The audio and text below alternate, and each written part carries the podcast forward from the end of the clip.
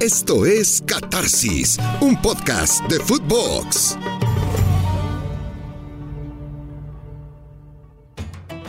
Catarsis con la Copa del Mundo encima. Catarsis que ya ha pasado peldaño a peldaño por lo que es esta Copa del Mundo, por cada faceta de lo que Qatar supone, por lo que implica crítica, que no es poco, por lo que implica impresión, que también es demasiado, por la evolución de un país que si vemos las imágenes un par de décadas atrás contrastadas con las actuales, no lo reconoceremos, donde había desierto, donde había camellos por las calles, donde había construcciones bajas, donde en los años 70 había 150 mil habitantes, hoy hay una metrópoli, una ciudad-estado en ebullición, que se eleva hacia el cielo, que cual torre de Babel concentra a múltiples, más de 100 nacionalidades, idiomas, culturas, en un afán desesperado, ansioso por acaparar el escenario internacional. Y para acapararlo, nada mejor en este camino para ellos que lo que supone el fútbol, el soft power, el poder suave, la comunicación balón de por medio, todo lo que el balón, todo lo que el fútbol puede dar. Y entonces llegar a un debate medular para el día de hoy. Los favoritos a coronarse. Revisamos la historia de las Copas del Mundo. 1930, con un sorteo ya dirigido porque no podían permitir, en pleno Río de la Plata, sabiendo que nadie pateaba la pelota como uruguayos y argentinos que coincidieran antes de la final. Se dirigió el sorteo para que hasta la final se encontraran y nos dieran un partido épico. 4 por 2 se coronaron los charrúas. Los favoritos cumplieron. 1934. Italia no era la favorita. Había dos. Y las dos, me extraña que Mussolini no lo pudo controlar, emergieron en el camino de la escuadra Azzurra rumbo a la final. Primero, la España del divino Zamora, esa que después de dos partidos y costillas rotas del arbitraje más escandaloso, Italia echó un lado. Después el Wunder Team austriaco con Matías Sindelar, con Pepi Bitzan, aquella Austria espectacular. Italia no era la favorita y se coronó. Y seguimos en el camino porque para el 50 Brasil era la favorita y no pudo coronarse. Fue Uruguay. Y para el 54 era Hungría y perdió en la final frente a esa Alemania federal a la que había derrotado en la primera ronda 8 por 3. Y para el 58, ¿quién volteaba a ver a Brasil? Había muchos equipos europeos. Brasil nunca había ganado un mundial. ¿Quién conocía a Pelé? ¿Quién conocía a Garrincha? Nadie. 62 evidentemente Brasil era el favorito. 66 también, donde jugar a Pelé era el candidato. Y Brasil no pasó de la primera ronda. 70 por supuesto los brasileños, pero además los ingleses eran vistos como candidatos a retener la corona y no trascendieron en el Mundial en México y de paso perjudicaron los afanes de reelección del primer ministro Harold Wilson con el efecto a todo el ambiente, al inconsciente colectivo, en las Islas Británicas con su eliminación, para colmo, a manos de los alemanes. Y 74 Holanda era el favorito y no se coronó. Y 78 Argentina, más allá de ser anfitrión, ¿quién pensaba en ellos? Y finalmente los argentinos lo lograron. Y 82 Italia con una primera ronda tan paupérrima. Y Paolo Rossi que venía de estar suspendido por apuestas clandestinas, casi un año sin jugar. Nadie pensaba en Italia e Italia se coronó. Y 86 Maradona. En su inolvidable libro Yo soy el Diego de la gente decía que se reía como decían el ferrocarril alemán y la potencia de Dinamarca y los de, y los de Francia y los de Brasil. No venían a Argentina y Argentina se coronó para el 90? ¿Quién era el favorito? ¿Acaso Países Bajos, que venía de coronarse en el 88 en la Eurocopa, con Van Basten y Gullit y Rijkaard, que gobernaban Europa con el club, con el Milán, y lo habían hecho con su selección? Pero no necesariamente Alemania era el candidato. Algunos pensaban, ilusos, que Brasil, que quedó fuera muy pronto a manos de Canilla y aquel bidón de agua, dicho sea de paso, que pasó Branco. Y llegamos entonces en esta historia de los favoritos al 94 ¿En quién pensábamos en el 94 como favorito? Un mundial raro.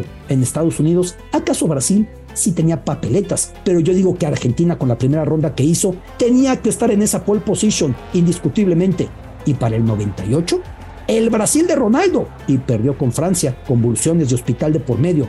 Y 2002, ¿en quién pensábamos? Francia que defendía su corona y venía de ser campeón europeo y Francia no pasó la primera ronda. Y 2006, ¿a quién volteábamos a ver? ¿A Italia? Muy difícilmente. Para 2006, otra vez pensábamos acaso en Brasil, con Adriano, con Ronaldo, con Ronaldinho, con Kaká, y ese Brasil no trascendió. Y para 2010, ¿alguien pensaba en España? Muchos veían la defensa del título de los italianos, misma que no pudo ser. Y para 2014, ¿quién pensaba en Alemania? Sí era un candidato, pero España lucía como le va a vencer. Venía de dos Eurocopas y un Mundial hilvanados, 2008, 2010, 2012. Y para 2018, ¿alguien pensaba en Francia? ¿Quién pensaba en Francia? Alemania era el candidato número uno para los momios. México lo derrotó en Luzhniki, el gol de Chucky, y fue la Alemania con la peor actuación desde 1938. Ser favorito. ¿Pesa? ¿Favorece? ¿Beneficia? ¿De qué se trata? Hoy en esta catarsis. Rumbo a Qatar.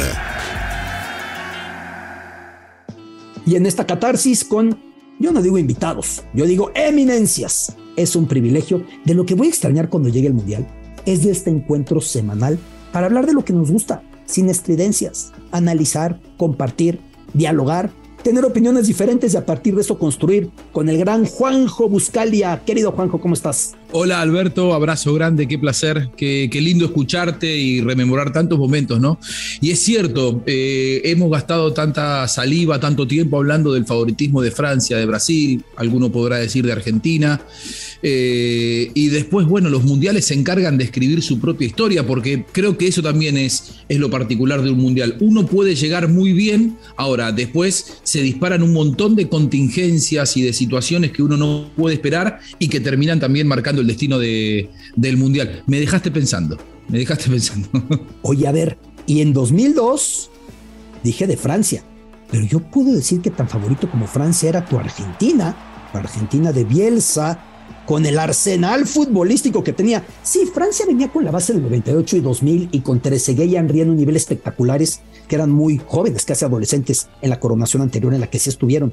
Pero Argentina era tan favorita y finalmente ni una ni otra pasaron de la primera ronda. Gustavo Mendoza, qué gusto, ¿cómo estás? ¿Qué pasó, Alberto Lati? Qué placer saludarte. Igual a Juanjo, buscarle un abrazo para los dos. Hola, Gus. Pues sí, ¿cómo andan? Esto de los favoritos pues generalmente marcan una tendencia, ¿no? Pero eh, por lo que acabas de citar y lo que nos acabas de decir hace unos instantes, pues es complicadísimo realmente saber. Obviamente, si ves lo de Brasil y ves su eliminatoria y ves cómo se ha comportado en los últimos mundiales, pues evidentemente para muchos debe de ser el candidato número uno. Pero para mí hay algo muy importante que a veces no toman todos en cuenta. Es el momento, es el ritmo, es eh, el último año sobre todo del Mundial. Claro, en Brasil ha sido muy sólido, 3, 4 años, pero si tomas en cuenta las últimas rachas, los últimos seis meses, eh, obviamente hay que analizar las actuaciones individuales de cómo llegan esos futbolistas en sus equipos, ¿no? Ayuda muchísimo que obviamente los favoritos pues siempre tienen jugadores triple A, y me explico, jugadores que son determinantes en los mejores equipos del mundo.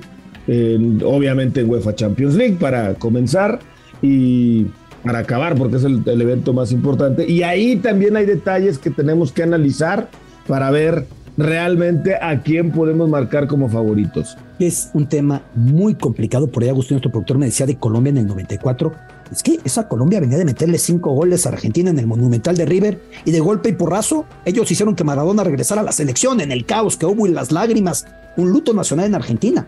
Muchos decían que Colombia era candidata a coronarse en 1994. No es una exageración. Y yo puedo decir, Juanjo, que la última vez que se coronó un favorito primordial a hacerlo, en mi opinión, en mi opinión, yo me iría quizá mira que me estoy yendo demasiado lejos, hasta 1994. Porque en 98 Francia, Aimé que su entrenador, era criticadísimo. Decían es que no tienen con qué este equipo nacional. Eh, en 2002 Brasil, Ronaldo tenía sin jugar dos años fútbol, reapareció contra Lazio, se fracturó, no era el candidato primordial. Yo te diría que todo este tiempo ha pasado. Sí, el fútbol sigue siendo Juanjo un club de Toby en el que se coronan los mismos, pero no siempre el candidato primordial.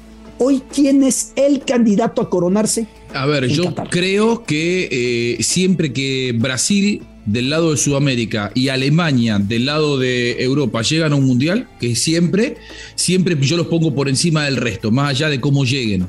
Y creo que particularmente entre ellos dos, creo que llega mejor Brasil que Alemania. Por lo tanto, si a mí me preguntas un favorito, ese es Brasil. y yo coincido y seguro a Brasil eso no le gusta, evidentemente, porque es una condición que pesa mucho. Por plantel, Francia lo sacamos de la lista por lo de Ngolo Kanté y lo de Paul Pogba, que ya se da por hecho. Mm. ¿Lo sacas Gus o con Benzema y Mbappé inspirados basta? Yo creo que basta para competir. De hecho, ninguno de los dos antecitados son mis favoritos para ganar la Copa. A ver, Mundo. Gustavo. Porque la Laguna no compite, ¿o sí? no, si hubiera el que estado seas país de la Laguna. Exactamente.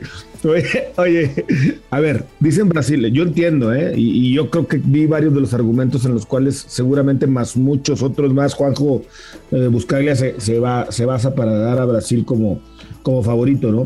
Nada más les hago una pregunta.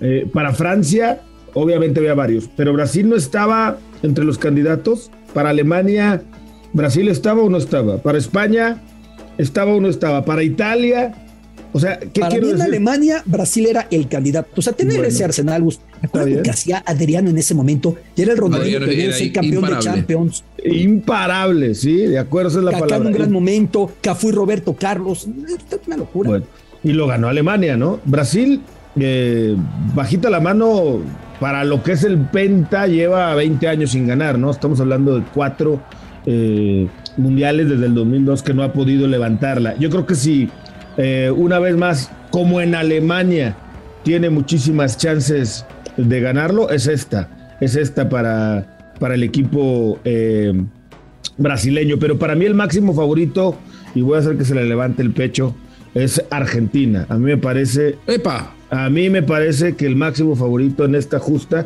el tapado, a lo mejor el que viene en la tercera, segunda, cuarta posición para muchos, para mí es el primero. Y mira, voy a decirte por qué.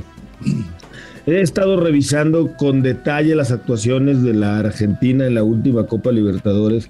Me he estado metiendo a buscar sobre todo la intimidad que luego, afortunadamente, después del tiempo transmiten, pasan, publican los equipos de fútbol. Yo creo que Juanjo ya vio ese discurso de Lionel Messi de un minuto Ah, Copa, en la Copa América decís vos. en la Copa América. ¿Qué dije? Ah, Dije- ok. Sí. Libertadores. Ah, perdón, en la Copa América, discúlpame, sí.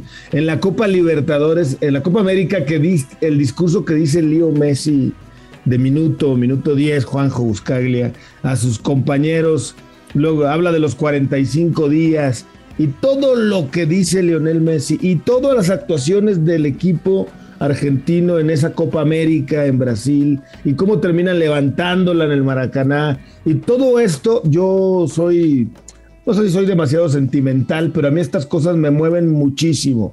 Muchísimo me mueven este tipo de cosas. Y creo que la Argentina, el equipo, es eso. ¿Hace cuánto tiempo no tenían? Yo creo que desde el 86, la Argentina, un equipo tan compenetrado, tan unido, tan yendo por el mismo camino. Y yo creo que por eso, y obviamente por lo futbolístico, Argentina es el máximo candidato para ganar Qatar 2022. A ver, eh, regreso yo siempre a una frase de Galeano que es: los mejores once no siempre hacen el mejor once. Yo tengo la certeza de que los argentinos no son los mejores once. ¿eh? Si vamos, perdón, Juanjo, posición por posición, el Dibu puede imponer mucho y hace show. No es el mejor portero del mundo. No está en mi lista de cinco. Para nada. ¿No? Sí. Los defensas, Otamendi impone mucho y crece en estas citas. Pero yo no lo veo entre los mejores centrales del mundo. Y vamos línea por línea. ¿Y acaso los únicos argentinos que hoy están entre los mejores en su posición sean Messi? ¿Puedo decir Leandro Paredes? Lautaro, Lautaro. Lautaro, ok, tres. Lautaro. ¿Exagero? Di María, sí, eh, hay que ver cómo llega, es una, es una incógnita, pero Di María, digamos, jugando como extremo por la derecha o por la izquierda, es eh, estando bien. Yo te diría que tuvo mejor temporada pasada que el mismísimo Messi. En esta se la pasó más lesionado que activo. Lo Eh, Chelsea no llega, ¿no, Juanjo? Lo Chelso no está, está eh, afuera, lamentablemente. duro, ¿eh? Esa es una baja dura muy difícil de, de reemplazar para, para el seleccionado argentino porque es el socio ideal de Messi en la creación. Es, es el que mejor se entiende con Messi. Messi levanta la cabeza y lo busca a él.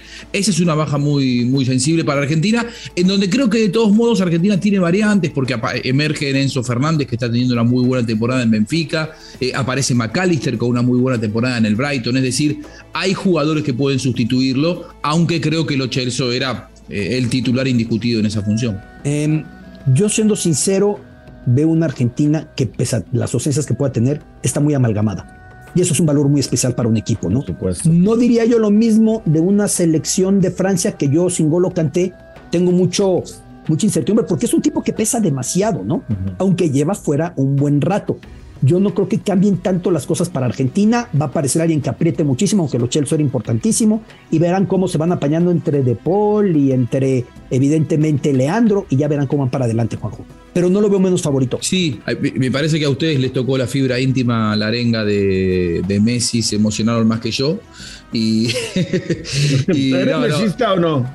no, sí, sí, sí, por supuesto que sí. Y, creo que todo futbolero, y en esto eh, saco la bandera y los colores de Argentina, todo futbolero que ha disfrutado de estos eh, casi 20 años de carrera de Messi extraordinarios, eh, creo que lo que queremos, todo el mundo dice, ojalá que Messi pueda alguna vez ser campeón del mundo, ¿no? Porque es como que le está faltando verlo a Messi con esa alegría, esa que mostró en el Maracaná levantando la Copa América, sería hermoso ver esa imagen de él levantando la Copa del Mundo, que es lo único que le falta, por lo que él nos ha regalado al fútbol. Y se zanja el debate y ya cada quien puede ser madridista, barcelonista, de Ñul, de Rosario, de la Patagonia o de la Cochinchina.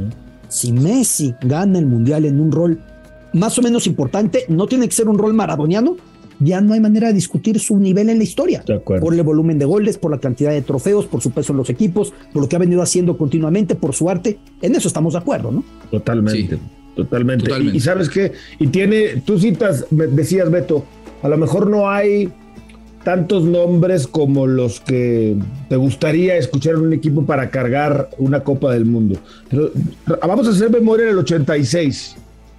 Obviamente estaba Maradona, pero hubo muchos jugadores que crecieron alrededor de Diego Armando Maradona en ese 86, ¿no? Y hoy yo me puedo recurrir a, un Correa que, que, calladito, calladito lleva años brillando en el fútbol europeo, no el Messi obviamente, pero es muy constante, es muy regular. El Papu Gómez, que no sé si va a llegar ya veterano o no, pero al final de cuentas el Papu también ha sido un futbolista eh, muy regular. Y tiene posibilidades de ser titular por la lesión de los Chelsea también. ¿Viste? Entonces, y el Papu eh, todavía me acuerdo, Juanjo, desde aquella final del 2007 del Arsenal de Sarandí contra el América de México. Ahí era un niño el Papu Gómez y ganó esa final. Y de ahí brincó al fútbol europeo y ha sido constante, regular. Y como lo dices ahora, pues tiene chance de ser hasta titular a su rol veterano por la lesión de los Chelsea. Yo creo que sí tiene un equipo Argentina, en verdad lo digo, para pelear. Fíjense lo que les voy a contar.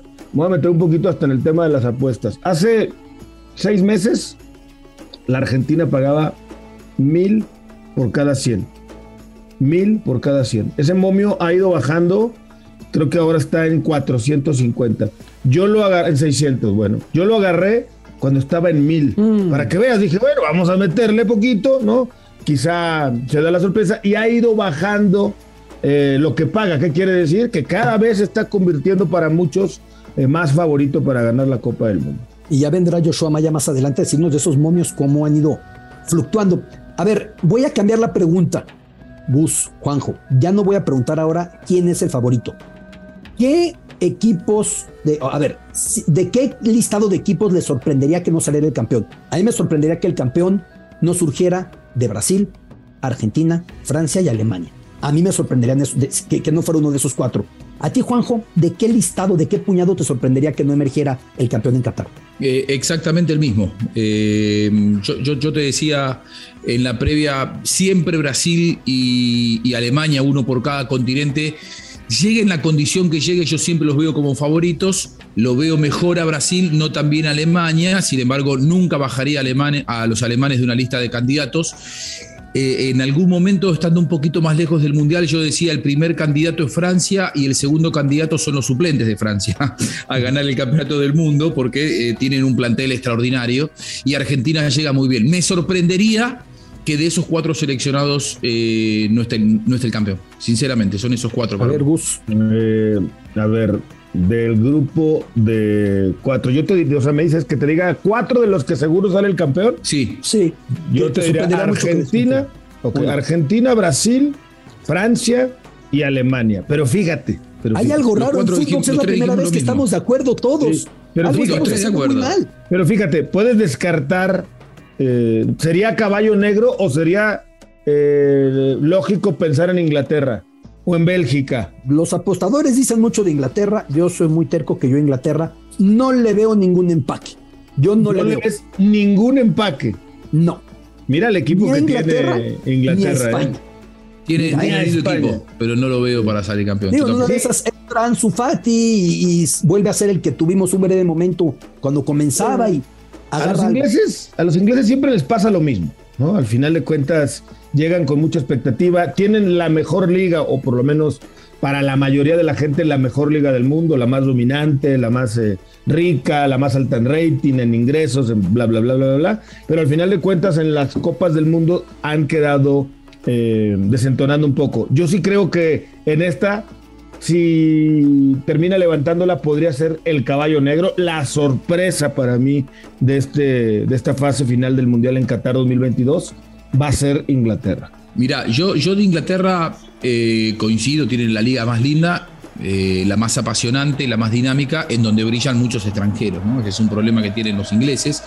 Recuerdo que en el 2018 hablábamos muy bien de aquel Inglaterra semifinalista con Gareth Southgate y proyectábamos que en el 2022 esa generación de recambio del fútbol inglés iba a estar aún mucho mejor, porque de hecho tiene un promedio de edad bajo y lo tenía también muy bajo en el Mundial pasado. Sin embargo, creo yo que toda esa expectativa de crecimiento que tuvimos en los últimos cuatro años nunca terminó de formarse. Por eso eh, yo Inglaterra creí que a esta altura la iba a tener como mucho más candidata de lo que hoy lo, tenemos. No ha brillado, no ha terminado de conformar un equipo eh, confiable y no te digo que lo, veo como una decepción, pero sí yo creía que a esta altura iba a estar mucho más fuerte. Oye, oye Beto, Dime, Gustavo. Perdón, Beto, desde el 66, ¿no? Obviamente aquella localía de Inglaterra que se coronó y, y nunca jamás. Eh, viendo los puestos de Inglaterra en los últimos mundiales, pues sí hay unos bandazos terribles, ¿no? Te encuentras como desde el lugar 26, ¿no? es decir, en Brasil hasta el... Muy inestable. Muy inestable. Esa de Brasil, Esa de Brasil les dolió brutalmente. Yo he vivido en Londres un par de años antes no podían creerlo porque ellos decían, ahora sí hicimos todo lo que se tenía que hacer, con el apoyo dado a Roy Hodgson. Todo lo que se tenía que hacer se hizo y no pasaron a la segunda ronda y para colmo con Costa Rica líder de grupo, ¿no? no hay que olvidar que para, para Rusia terminan cuartos, ¿no? Este, mal que bien ahí eh, se acercan de nueva cuenta, pero eh, no sé, yo, yo creo que hoy hay jugadores en un gran momento, hay jugadores eh, que viven un proceso de madurez. Harry Kane, por ejemplo, que sigue sin dar su máximo nivel en selección mexicana, pero tienes a los Sterling, tienes a eh, Phillips, tienes a Rice, tienes a Mason Mount, Phil Foden, ¿no? Tienes yo, yo sobre todo por la nueva generación, Mount, Foden, estos jóvenes cargando con los el recambio, sí. sí. Pueden ser, ¿eh? Puede ser que la Inglaterra por fin encuentre la cuadratura al círculo. Eh, y damos por descontado que no crece el club de Toby. Esta vez hay siete de ocho campeones del mundo, no está Italia. No va a haber uno ajeno, ¿verdad? O por ahí Países Bajos o Portugal, mm. que no se me ocurre otro. Eso te iba a decir. Eso te iba a decir. ¿Por, qué hablamos tampoco de Portugal? Países Bajos yo no lo veo yo no como favorito, pero Portugal uno mira, mira los nombres y te diría que creo que jugador por jugador, hace un rato hablábamos mucho de Argentina, yo no sé si Portugal no tiene más nombres que Argentina, inclusive. Sacando a Messi, bueno, ellos tienen a Cristiano Ronaldo.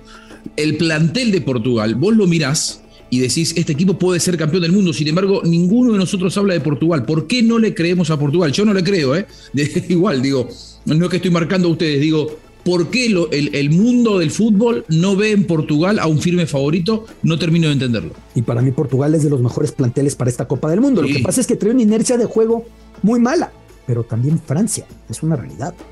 ¿Qué Cristiano Ronaldo veremos en esta Copa del Mundo? Nunca ha sido más enigmático, ¿no? Porque Cristiano no había sido suplente en toda su carrera y hoy por hoy lo ha sido. Su balance de goles es de tres anotaciones. en Cristiano... su club, ¿no? Sí, sí, claro. porque luego llega a Portugal. trae una rachita, ¿eh? Bueno, ¿te acuerdas de la Euro? Para comenzar en la Euro, ¿no? Termina ya no jugando los Pero últimos. coincidimos con Juanjo, si Bernardo empieza a andar bien y por un lado este Cancelo empieza a volar y tiene un equipazo Portugal, tiene, mucho nombre. Mucho nombre. Bruno evidentemente, tiene por todos lados, pero a ver, ¿Será el momento en el que crezca la baraja a nueve campeones del mundo? No hay otro nombre que yo pueda dar. Con todo respeto, me encantaría decir México. No, no. No hay otro nombre que yo pueda dar para romper esa baraja. Bélgica, Portugal, yo a Países Bajos coincido con Juanjo, lo mejor que tiene es Virgil van Dijk y está en su peor temporada. Está especialmente mm. mal el, capitán de, el capitán de Liverpool. ¿Se mm. romperá la baraja? ¿Habrá un nuevo bus?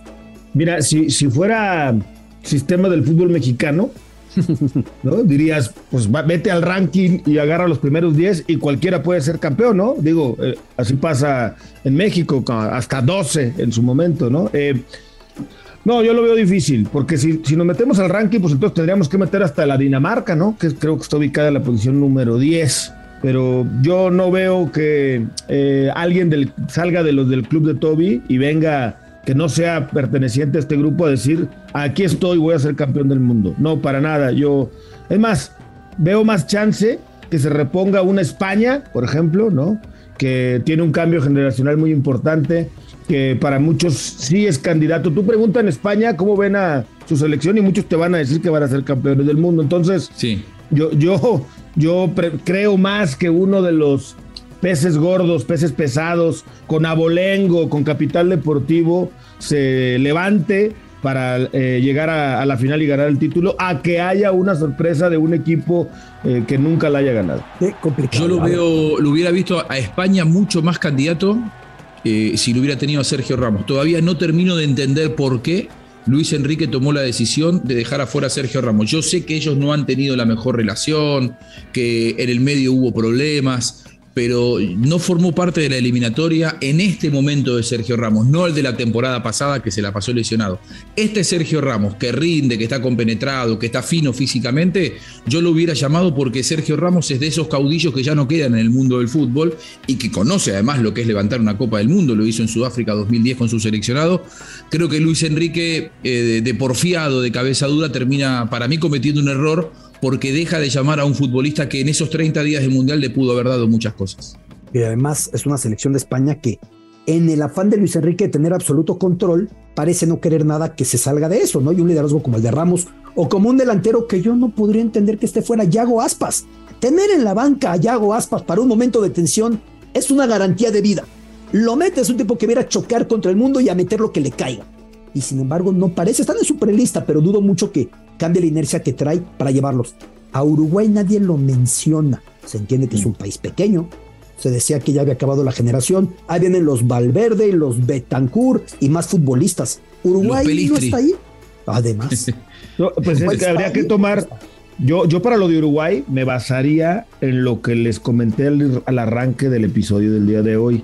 Hay que tomar en cuenta el último año, las rachas. Cierto es terminó clasificándose, pero tuvieron que recurrir a Diego Alonso para que llegara prácticamente como bombero, como emergente, a resucitar las cenizas y las esperanzas de una Uruguay que parecía ir en picada y que se iba a quedar fuera de Qatar 2022. Diego Alonso lo ha hecho muy bien, ha recuperado el equipo, tiene una identidad otra vez, sabe a lo que juega, tiene grandes futbolistas y al final de cuentas pues es de, del grupo selecto, ¿no? Es un equipo que sabe lo que es jugar una Copa del Mundo y pues yo creo que darlos por muertos no, no los puedes nunca descartar por completo los uruguayos. Por ahí de los Coincido. Perdón, Jorge. Dime, dime, dime. No, no, que, que si hay algo que, he aprendido en estos años de, de carrera y viendo tanto fútbol, eh, que cada vez que a Uruguay lo das por muerto está más vivo que nunca, ¿no? Entonces nunca subestimo a un uruguayo cuando hay una, una pelota redonda dentro del terreno de juego, por lo tanto eh, creo que eh, la llegada de Diego Alonso, coincido con, con Gus, ha, ha, resucitado, lo ha revitalizado, le ha dado nuevas esperanzas, nuevos bríos, hay que ver qué pasa en la ofensiva, en donde el famoso tándem Suárez-Cavani no llega en su mejor momento. Hay que ver si juega uno, si juegan los dos, si eh, no juega ninguno. Habrá que ver, pero me parece que Uruguay, con una generación de, futbolistas jóvenes, sobre todo en la mitad de la cancha, en donde además le podemos sumar a De la Cruz, De Arrascaeta, más eh, más Valverde, Pelistri, me parece que tiene buenos mediocampistas y un equipo que, que seguramente le puede dar más de un dolor de cabeza. Ojo que puede ser rival de Brasil en octavos de final. Y si hay algo que un brasileño no quiere en un mundial es cruzarse con Uruguay. Ese es un cruce endemoniado porque va Brasil por un lado, aparentemente con Serbia, que me parece mucho mejor que Suiza hoy con Milinko Savic, con Mitrovic, con Dusan Blajovic. Y del otro lado vienen Portugal y Uruguay. Es un cruce muy bravo ese que viene para la Copa del Mundo. Tremendo. Pelé decía en los años 90, las profecías de Pelé, digo, jugó muy bien, pero pues no, no han sido tan, tan, tan, tan precisas.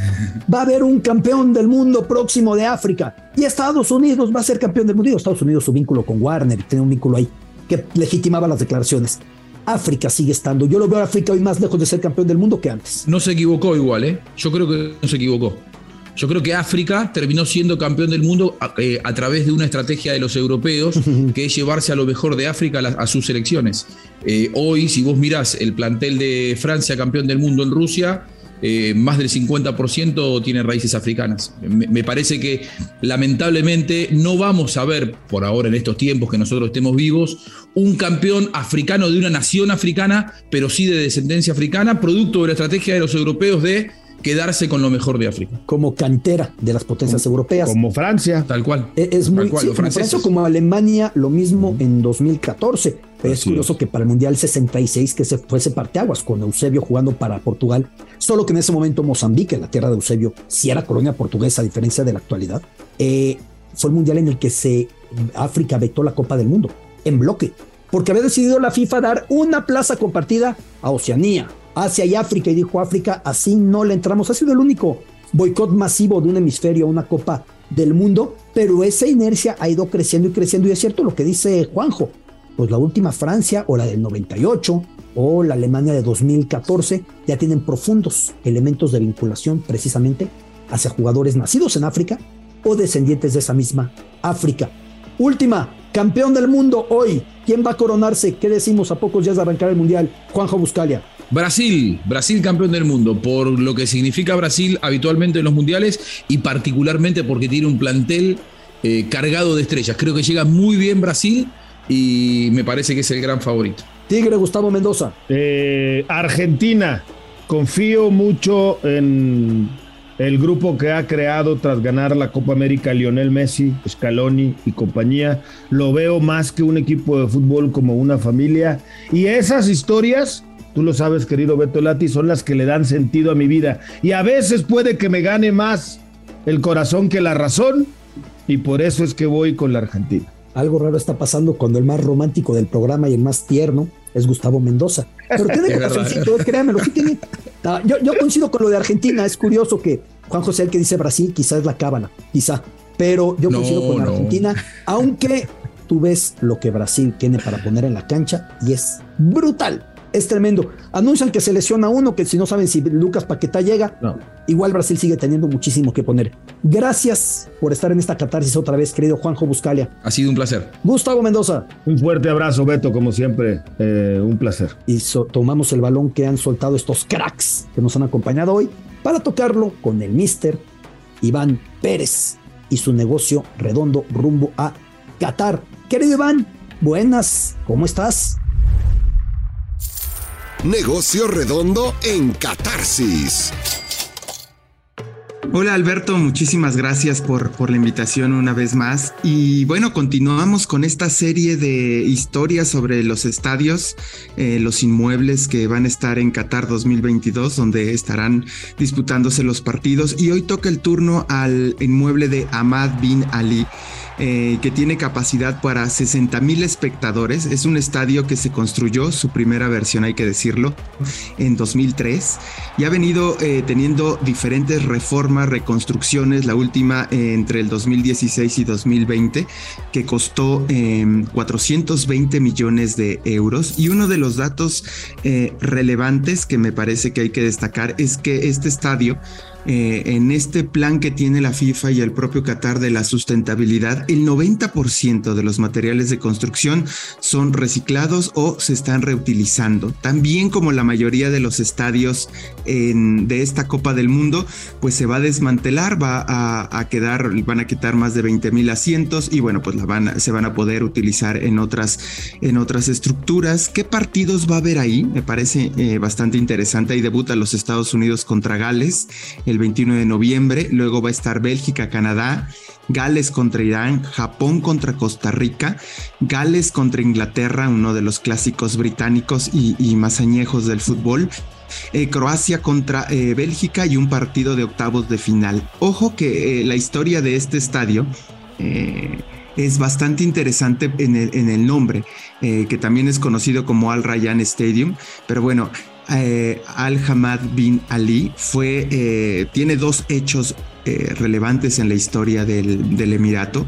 Eh, uno es que, bueno, eh, él fue quien proclamó la independencia de Qatar el 3 de septiembre de 1971 y otro punto que le dio un giro 360 al, país fue que en 1965 él instauró el primer establecimiento de petróleo en, en, en Qatar y dejó de ser solo una nación que eh, buscaba perlas y joyas preciosas y comercio regional para convertirse en lo que hoy es una de las potencias eh, en tema de hidrocarburos en la economía mundial a través de la producción de petróleo, después gas natural y tal. Pero esa es la relevancia del estadio Hamad bin Ali eh, como personaje él. Eh, sin duda fue el constructor de la edad moderna o el inicio de la edad moderna de Qatar y de que años después hoy, pues bueno, tenga esa, esa potencia, sea una potencia y que el, el, Emirato haya invertido nada más y nada menos, como lo platicamos en los primeros episodios de Catarsis, más de 200 mil millones de dólares para la organización de esta Copa del Mundo, Alberto. Querido Iván, y es muy interesante lo que planteas. ¿no? A ver, lo primero, al Rayán, por significado, se veía como la puerta al desierto, porque decían, en ese punto, a 20 kilómetros, 25 kilómetros de Doha, se terminó. Ya no hay más ciudad, ya no hay más eh, gente viviendo.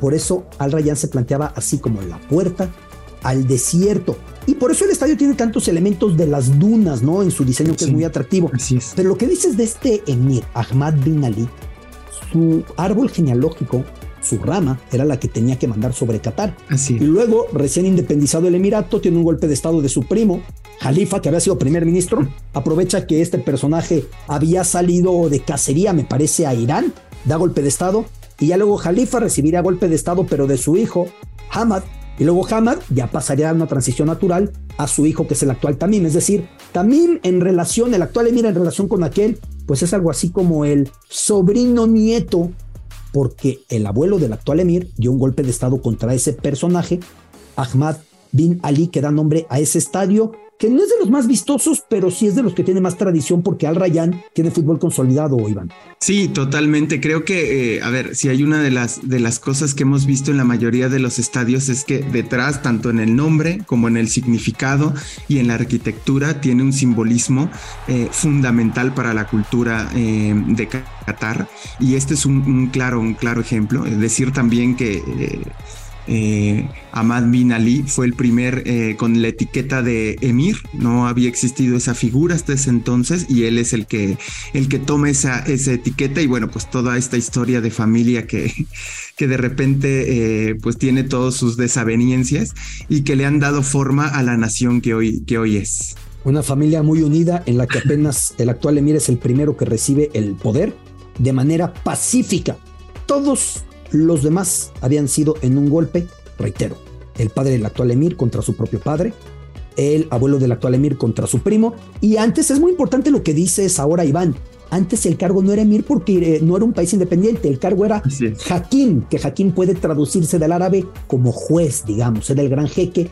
Todo esto era un conglomerado de muchas tribus a las que había que pacificar y había que ponerse de acuerdo a ver quién mandaba sobre las demás, con muchas disputas. Por ejemplo, el actual emir es hijo de la jequesa Moza, la segunda esposa del anterior emir que todavía vive, de Hamad, que contra todo pronóstico decide que su descendencia en el trono venga de la segunda esposa que no era Al-Thani. La primera esposa sí era de la familia, la segunda para colmo era de una familia rival. Y son las alianzas que siempre se hacen entre las realezas o se hacían mucho en la Edad Media, buscando pacificar, ¿no? Y le salió. Sí, totalmente. Es creo que de los últimos eh, eslabones no solo imperialistas de, Gran Bretaña, eh, pero también un poco sobre estas historias de la realeza que quizá para nosotros son más conocidas todas las disputas europeas, ¿no? De las coronas, pero bueno, aquí también hay toda una, una serie de historias que podrían dar series, libros, películas para contar.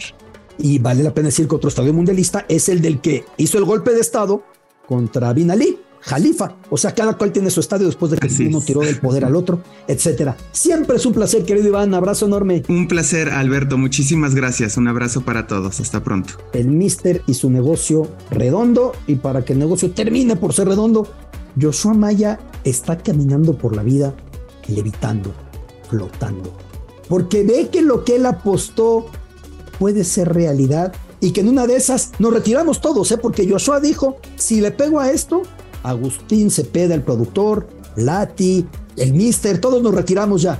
Así de bien pinta esto, querido Joshua Maya. Moneyline, Joshua Maya, ¿cómo estás?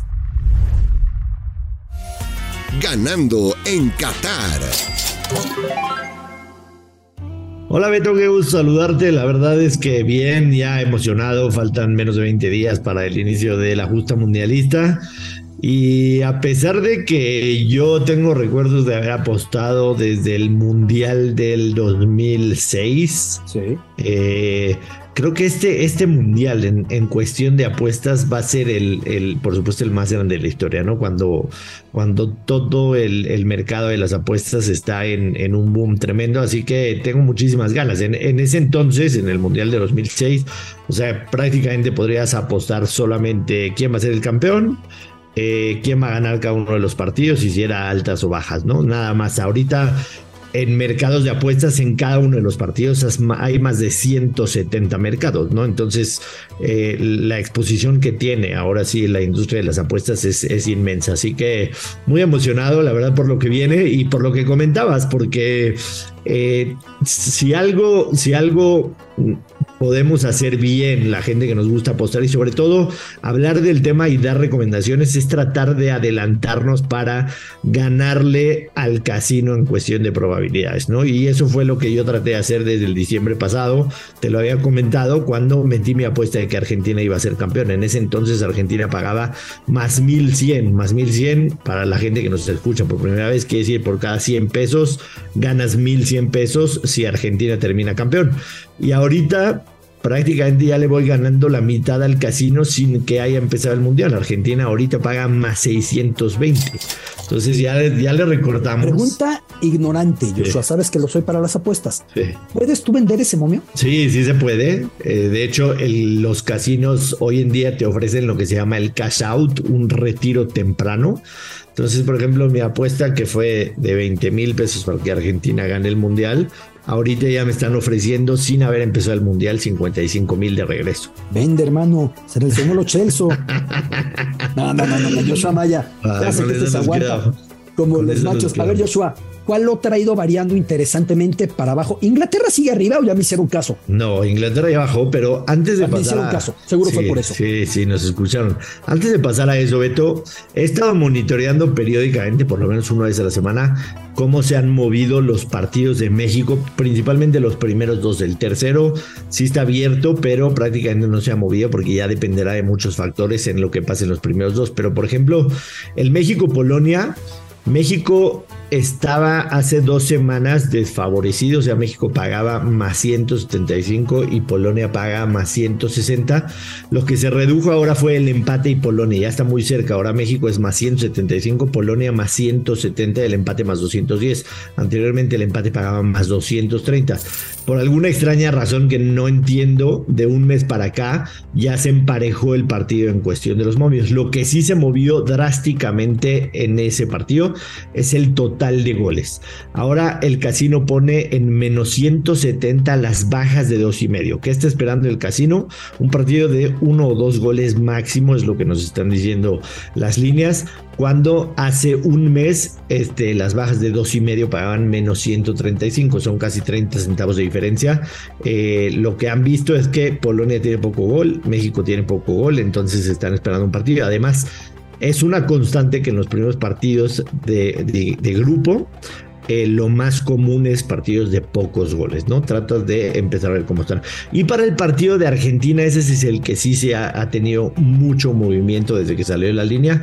Cuando salió la línea después del torneo, Argentina pagaba menos 110. Yo le dije a la gente en, en, en Show que había que saltar en ese instante. Menos 110 es prácticamente 1-1. Ahorita Argentina está menos 167 contra México. O sea, son casi 60 centavos de diferencia. Ya el casino se empieza a dar cuenta que la diferencia entre Argentina y México es abismal, ¿no? Entonces, yo creo que todavía tiene muy buen valor. Dependerá mucho de lo que pase en el juego en contra de Polonia, porque quizá México llegue urgido a sacar un buen resultado de ese partido. Pero eh, yo creo que no vamos a ver a, Argentina en menos 167 antes del partido, lo vamos a ver mucho más negativo por lo menos un menos 180, menos 200. Ahora sí, algo que me preguntabas, Beto, sí. Es que ha sido mi queja, el que no ha sido todos los programas, por cierto, los pueden escuchar, ahí están todos.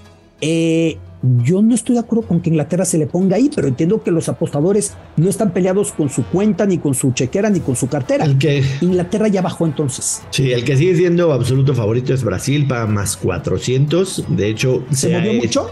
Se ha hecho más favorito, estaba en más 420, o sea, se ha hecho todavía más favorito, poquito, ligeramente, pero estaba Inglaterra en más 540 como el segundo favorito, prácticamente a la par de Francia.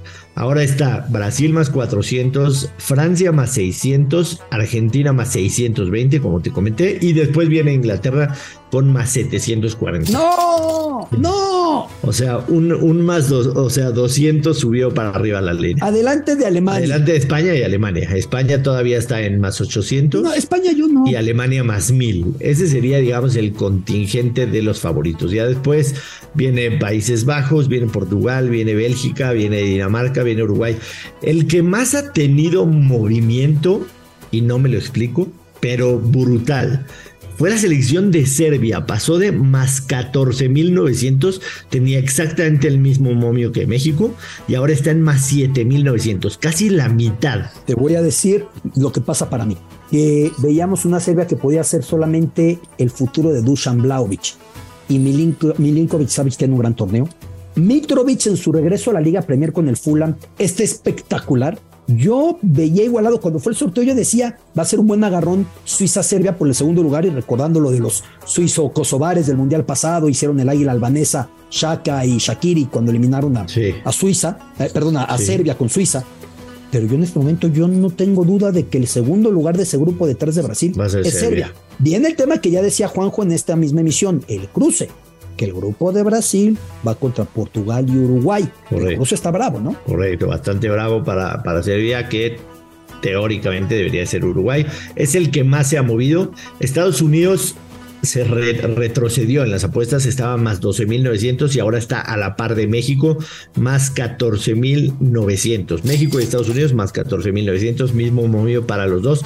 El de México no se ha movido hace tiempo, se movió después del sorteo, pero lleva rato manteniéndose así. El que peor paga es Costa Rica y Arabia Saudita con más 69.900, que evidentemente sería quemar el dinero, ¿no? Y tratamos de no hacer eso. Finalmente, eh, comentarios de ¿cambió, ¿Cambió Portugal con lo que ha pasado con Cristiano este semestre o no ves una curva que pueda vincularlo. Portugal, de hecho, estaba en eh, más 1800 y ahora está en más 1400. O sea, ah, o sea que al contrario. Al contrario, al contrario de ese tema. Sí, más favorito quizá porque va a llegar eh, más entero Cristiano, ¿no? Eh, aunque sí. Bélgica, pienso la lesión de Lukaku. Estoy viendo si los apostadores ven lo que yo veo, o yo ya mejor no veo fútbol y nomás apuesto. Bélgica, más, más 1600 eh, descendió, o sea, retrocedió. Anteriormente estaban más 1200. Digo, sí es un movimiento, pero no tan, no tan notorio, ¿no? Lukaku es un incertidumbre, ha jugado muy poco este semestre y Azar otra vez se lesionó. Pero bueno, ¿cuál otra querías decir, Joshua, antes de despedir? Lo que te quería comentar también era el tema de si México avanza al cuarto partido, ya no hablemos de quinto partido, se sigue manteniendo ligeramente como que México no va a avanzar, o sea, que México no avanza paga menos 125, que sí avanza paga menos 110, es una diferencia de 15 centavos, pero ligeramente el casino se inclina a que México no va a avanzar en el grupo. O sea, en posibilidades de que México avance, nos colocan por ahí del 45%. ¿Lo puedo interpretar bien? Correcto, correcto, muy bien, muy bien interpretado. Muy bien interpretado. Joshua Maya, siempre es un placer. Gracias por estar de nuevo en esta emisión de Catarsis. Un placer y lo que se ofrezca, ahí vamos a estar para el Mundial. Eh, si vemos ahí alguna oportunidad para, para hacer dinerito, con mucho gusto. Beto, te mando un abrazo, buena cobertura y estamos en contacto. El gran Joshua Maya, Place of the Week, con el Money Line en Footbox. Y con esto vamos a despedir esta catarsis de los favoritos. No sin antes plantear algunas palabras en árabe que Yoshua Maya se sabe perfectamente cómo agradecer en árabe. Es un idioma muy rico. vale la pena decirlo, no solamente lo que varía de país en país, si uno lo habla en Marruecos o en Irak o en Jordania o en Siria o evidentemente en Sudán o en el Golfo. Shukran es la que nunca falla. Shukran es como se dice gracia, Shukran Kedira, Shukran Jidan, muchas gracias. Pero hay una manera muy bonita de decir gracias que quizá porque compartimos ascendencia árabe, yo soy un servidor, la ha escuchado Joshua Maya. Alhamdulillah. Bueno, Alhamdulillah es, es, si Dios es como, Es como agradecer por, por la vida, ¿no? por lo que está pasando. Que bien dicha es Alhamdulillah, que verán que en todos los mensajes que coloca Karim Benzema de ascendencia argelina en Instagram o en Twitter, siempre remata con el hashtag Alhamdulillah, que es si Dios lo permite o si Dios nos lo da. Pero esta me encanta, que es Tislam o Tislami, que es que te quedes con bien. En vez de agradecerle a alguien que te vendió tu comida, que te pasó algo, que te dio algo, que te ayudó, que te dio el paso, que te quedes con bien. Eh, no me gustan a mí los estereotipos con ninguna cultura. Y se ha colocado a la cultura musulmana, a la cultura árabe, demasiados estigmas que no corresponden porque el discurso puede ser muy bonito. Ya después hay muchas interpretaciones y en todos lados hay extremos. Pero esa frase es preciosa para agradecer. Tislamu o qué tal esta. Mamnuntak, que esta es te estoy agradecido. Mamnuntak, esta se usa mucho en el Golfo. Con eso y con los favoritos nos despedimos en esta catarsis, ya casi subiéndonos al avión. Hasta la próxima. Esto fue Catarsis con Alberto Lati, exclusivo de Footbox.